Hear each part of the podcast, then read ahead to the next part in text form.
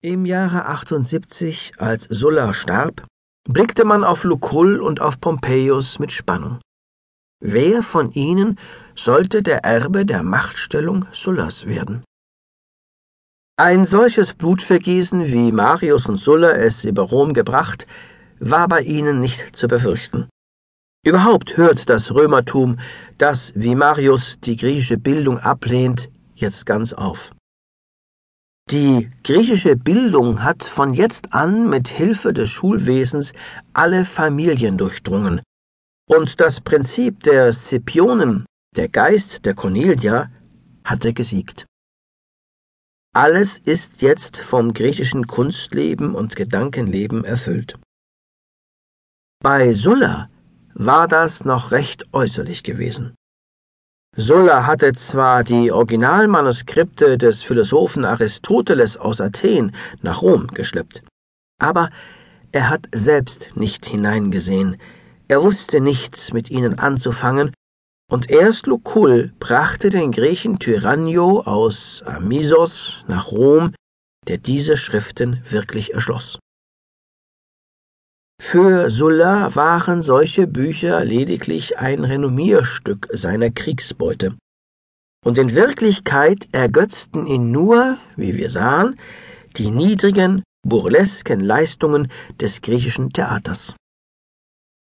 Lucull dagegen, Cäsar und alle weiteren sind aus Liebe und Überzeugung Vollgriechen. Das Griechentum ersteht in ihnen neu, aber mit dem großen Knochenbau des Römers. Kolossalcharaktere mit Walfischknochen im Vergleich zu den forellenartig zart gebauten Griechen. Lucius Licinius Lucullus war vornehmen Geschlechts, aber verarmt. Dazu drückte auf ihn der üble Leumund seiner Vorfahren, besonders seiner Mutter, aber auch seines Vaters, der wegen Bestechung verurteilt worden war. Aber Sulla wollte ihm wohl. Auch wurde die erste Tat des jungen Lucull allgemein beachtet. Er trat als Ankläger des Mannes, der seinen Vater zur Verurteilung gebracht hatte, des Auguren Servilius auf. Das war brav. Das erregte die Massen. Denn alle Rechtsprechung geschah ja in freiester Öffentlichkeit. Das Volk ergriff Partei und es gab Krawall, Verwundete. Dann war Lucull Offizier.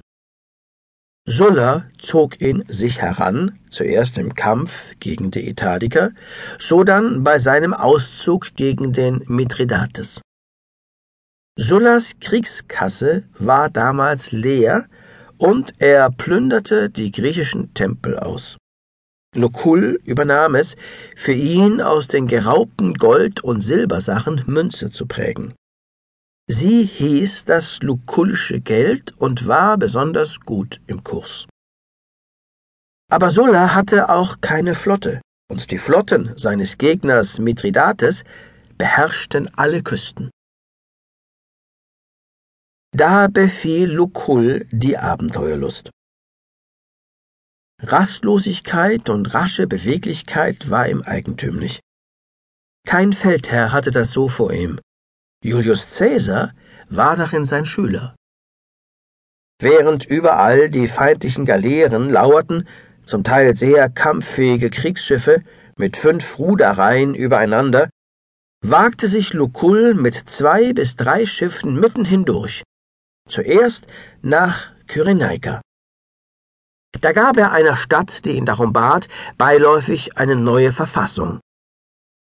Er stand etwa im Studentenalter, und es war das für ihn wie ein praktisches Staatsexamen. Es machte ihm Spaß zu zeigen, dass er Platons Schrift vom besten Staat gelesen hatte. Dann aber überfielen ihn die Seeräuber, die sich damals viel tausendköpfig als Seemacht aufgetan hatten und für Mithridates fochten. Als ausgeplünderter Mensch kam so Lucull in die Hauptstadt Ägyptens, Alexandrien, und wurde da gleich als Vertreter Sullas von dem jungen König Ptolemaeos wie ein Prinz empfangen, mit Geschenken und Schmeicheleien überhäuft. Aber die ägyptische Flotte, auf die er es abgesehen hatte, bekam er doch nicht.